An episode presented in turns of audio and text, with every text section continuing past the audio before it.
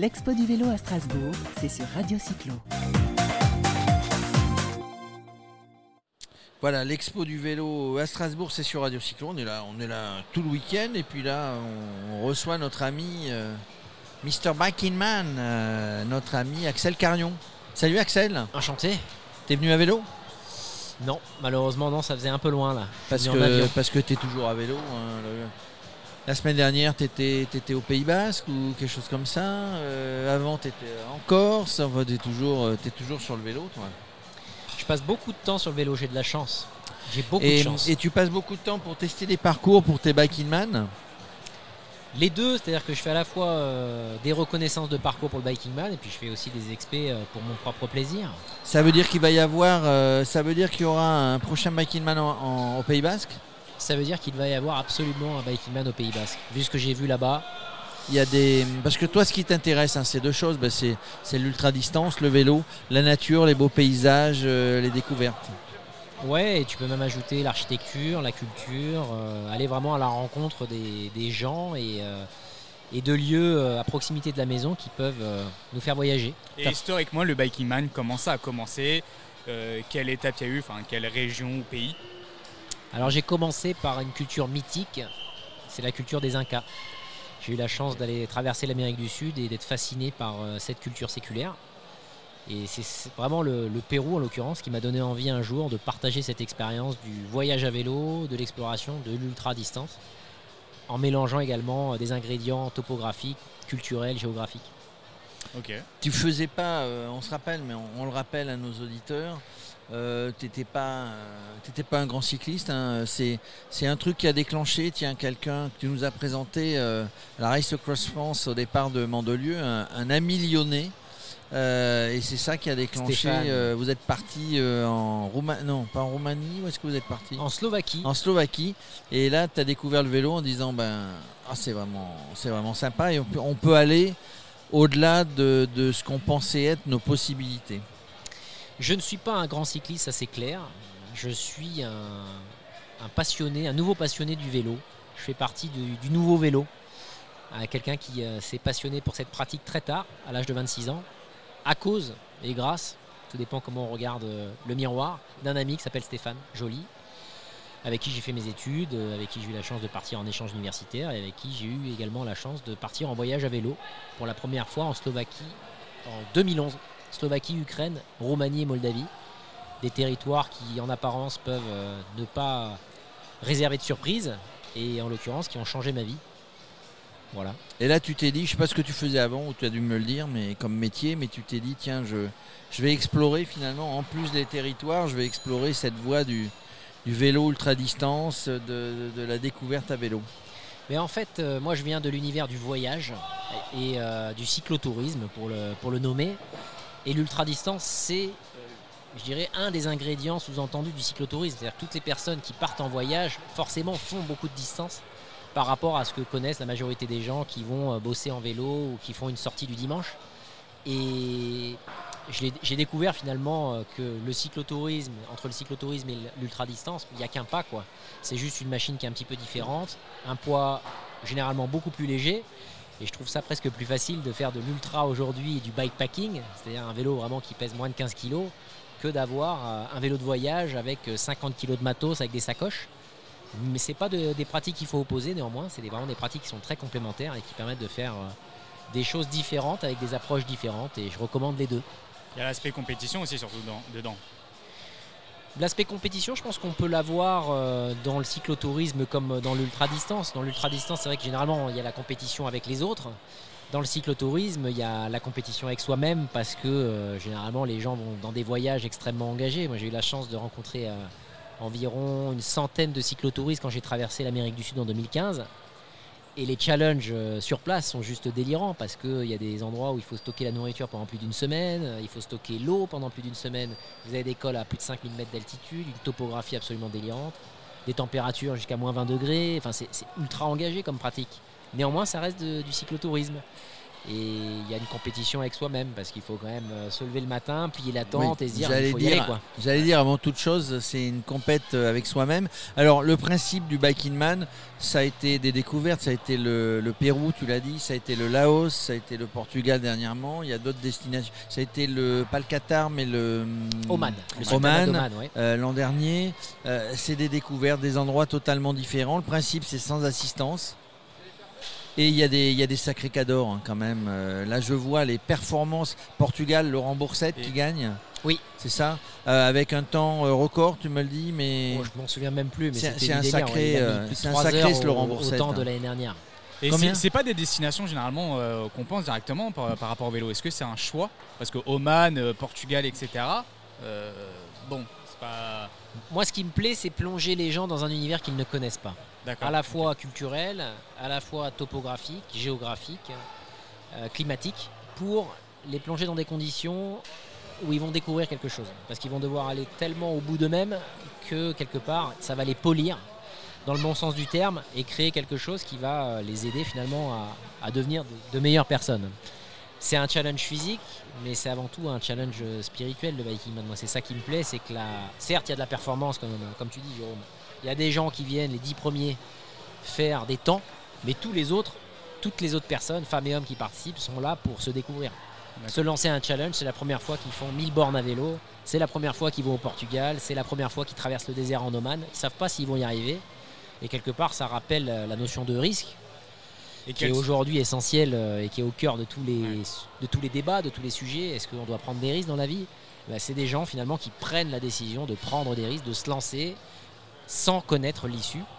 Et ça vient euh, bah, voilà, allumer une flamme qui, je pense, est présente dans tout un chacun. Et quelle surprise du coup t'as préparé par rapport au, au prochain Baking Man? Bah, c'est la venue de Radio Cyclo. C'est une surprise, tiens, on l'annonce. Déjà, Déjà. Déjà, Radio Cyclo sera au Biking Man Corsica pour aller interviewer euh, et participer à animer cette épreuve qui, euh, qui s'annonce être le plus gros Biking Man jamais organisé en termes de participation. Parce que là, on a 180 participants. 180 euh, Du monde entier? du monde entier. euh, c'est un gros mot, mais euh, non, il y a il y a une quinzaine de nationalités qui viennent. Hommes et femmes Hommes Ouais, et femmes Bien sûr, ouais, bien sûr. Ça, c'est la marque de fabrique Viking Man. hein, c'est pas de séparation de sexe. Hommes et femmes au départ sur la même ligne. Et j'espère un jour une femme qui viendra atomiser, atomiser les hommes. Euh, Il y en a, il y en avait une à la Race Across France l'an dernier. Comment s'appelait-elle? Elle était arrivée deuxième. Elle avait tiré Nathalie la bourre avec le luxembourgeois. Euh, il faudrait demander. euh, Ouais, T'as à fait aussi une interview euh, de la, celle Non, qui ça c'est Fiona. Fiona qui, a, qui, a- qui avait pulvérisé les records de la transcontinentale. Euh, donc les gens, 180 participants, 15 pays, euh, hommes et femmes, euh, un ou deux professionnels euh, du vélo, de la route, non Tu, tu m'avais pas dit qu'il y avait un professionnel Lilian Calmejane qui Lilian vient. ouais. Calmejane qui vient. Il y a son père également qui est inscrit à l'épreuve. Ils viennent tous les deux en solitaire, euh, je pense, pour, euh, Mais- pour se tirer la bourre, gentiment. Alors, on, on- on peut penser que bah, c'est des gars qui, sont, euh, qui ont l'habitude de rouler, hein, un professionnel qui roule toute l'année. C'est un vrai défi hein, pour, le, pour un professionnel euh, encore en activité. Bah, je pense que c'est comparer euh, la chose suivante mettre un, un professionnel du 10 km en course à pied et le, le mettre face à des gens qui font des marathons ou des ultramarathons. Donc c'est deux formats d'efforts complètement différents. C'est pas parce qu'un pro est très bon sur un pro tour qu'il va être très bon dans l'ultra-endurance. C'est des efforts qui sont radicalement opposés. Moi, je salue ce que va faire Lilian parce que, en l'occurrence, il s'est inscrit comme tous les autres. hein, parce que le Biking Man, il n'y a pas de VIP, il n'y a pas Il d'invité. n'y a pas de VIP, il n'y a pas de passe droit. il n'y a pas de passe droit, c'est euh, chacun vient comme il est, euh, femme et homme. Donc j'ai hâte de voir comment euh, finalement un pro tour qui a l'habitude de faire des efforts aérobie euh, t- très puissants, c'est-à-dire aller quasiment tout- très souvent dans la zone rouge, comment il va se comporter face à des gens qui ont l'habitude d'être plutôt des diesels, mais qui sont capables de faire des efforts Ouais, aérobiques, Ultra d'ultra endurance, très longs, sans consommer beaucoup d'énergie, parce que c'est deux univers opposés. Quoi. Un pro tour, il faut pouvoir aller très vite, très haut. Un biking man, il faut pouvoir aller très lentement, très loin. Et c'est même psychologiquement, c'est- complètement différent. Personne à petite distance, c'est une façon de penser qui est différente C'est et, ça. et résister à la douleur et l'effort intense. Et sur la durée aussi, c'est quelque chose d'assez compliqué. Bah, c'est comparé, euh, prenez vos baskets, allez courir 10 km à fond et allez courir un marathon. Alors il y, a quand même- il y a quand même le mental, hein, parce que quand tu es sportif professionnel, sportif de haut niveau, euh, pour réussir, euh, même pas pour être le premier du Tour de France, mais pour réussir dans ce milieu professionnel, il faut avoir un mental de toute manière. et, il et- faut... et surtout, là, c'est du coup par rapport au Back in Man Corsica, c'est euh, combien de kilomètres le, et le trajet Parce que je suppose qu'il va y avoir du trajet de nuit. Alors c'est un véritable tour de Corse, hein, parce que ça fait 850 km.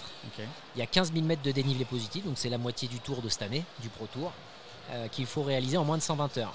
Donc les leaders de la discipline vont le réaliser bien sûr sans s'arrêter et sans dormir. Donc il va y avoir bien sûr Non. une grosse partie euh, de nuit. hein.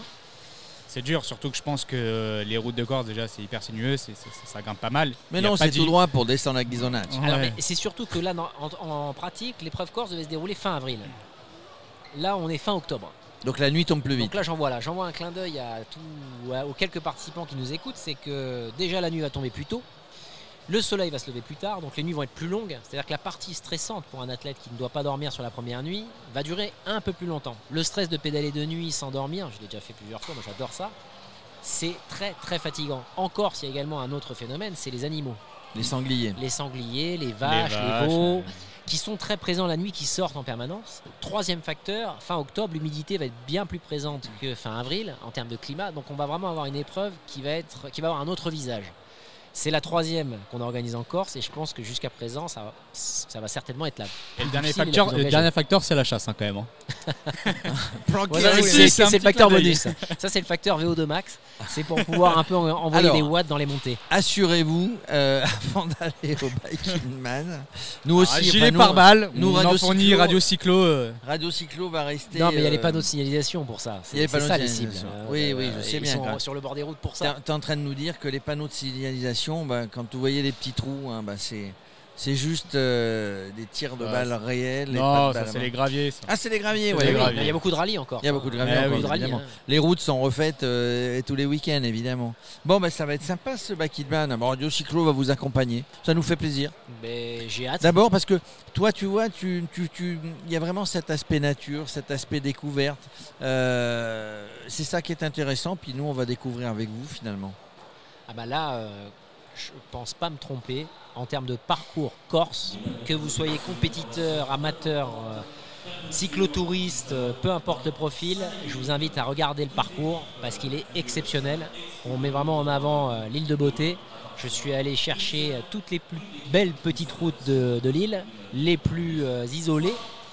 Et c'est magnifique. C'est un régal pour les yeux, c'est un régal pour les jambes, et puis c'est un régal également culturel. hein. Il y a bien sûr toute la partie architecture, euh, nourriture, pour les restos Nourriture. qui restent Ah encore bah ouverts. tiens, parlons-en. Voilà, gastronomie, euh, ça c'est un, c'est un territoire, c'est un, c'est un paradis du vélo, euh, et moi je suis très heureux d'y retourner pour Et la pas que, année. et pas que d'ailleurs. Que, donc tu dis juste pour préciser, tu dis que tu, tu as, tu as choisi des petites routes, ça veut dire qu'il y a une trace, donc tu les suis par GPS évidemment, les coureurs, mais il y a une trace à respecter. hein. Ah bien sûr, là la trace est obligatoire. De A jusqu'à Z, tous les coureurs doivent euh, suivre le parcours. Il y a deux checkpoints sur les 850 km. Donc euh, pour le rappeler, c'est au départ de Biguglia, donc au sud de Bastia. Bigoulia. Voilà. Et on va sur le parc naturel régional pour rejoindre le premier checkpoint sur Porto Vec, à la capitainerie d'ailleurs, qui est partenaire de l'épreuve. Et ensuite, on se euh, dirige vers Porto, en passant par Ajaccio, aux portes des Calanques, euh, pour terminer après par le Cap et retour village de course au camping Magnifique. San Damiano. Une précision, la piscine est chauffée? Au camping, normalement, ils l'ont laissé allumer. Bon. Mais bon, Bah, écoute, euh, là, sûr, il y a la vu la présence euh, de la mer Méditerranée au, Eh oui. voilà, Non, aux mais elle, portes elle est du pas- camping, Elle n'est pas chauffée. hein. Oui, non, mais d'accord, mais c'est la mer. Eh oui, Voilà. C'est pas la mer de Marseille. hein, Voilà. Eh ouais. Bon, c'est la bah, écoute, euh, merci pour ton invitation. Euh, Axel, on se retrouve euh, bah, fin novembre, ça démarre le samedi, dimanche, fin octobre, pardon. Le 26 Euh, octobre. samedi, le 26 octobre, bah, Radio Cyclo vous fera vivre cet événement et puis les participants vous saluent. hein, on vous retrouve là-bas au départ de Bigoulia. Merci Alex. Euh, ah non, juste demain à Strasbourg, tu interviens demain, toi, euh, tu vas parler justement du Biking Man et dans le dans l'espace échange, tu, tu vas dire un petit peu euh, bah, bah, ce que c'est le Biking Man et tu Alors, vas je viens expliquer. même parler plus largement de. de l'ultra distance. Non, non, non, je viens parler de voyage. De je voyage. viens parler de voyage et d'exploration, qui est vraiment ma. C'est mon credo. Moi, c'est ma passion. L'ultra distance, bien sûr, je pratique énormément, mais c'est- c'est l'exploration qui me, qui me fascine. Et là, je vais partager quelques conseils, quelques tuyaux à la communauté cyclo qui s'est rassemblée sur ce bel événement que je. Voilà, je suis enchanté d'être là. Bah super. À très bientôt Axel, merci. À bientôt. L'Expo du vélo à Strasbourg, c'est sur Radio Cyclo.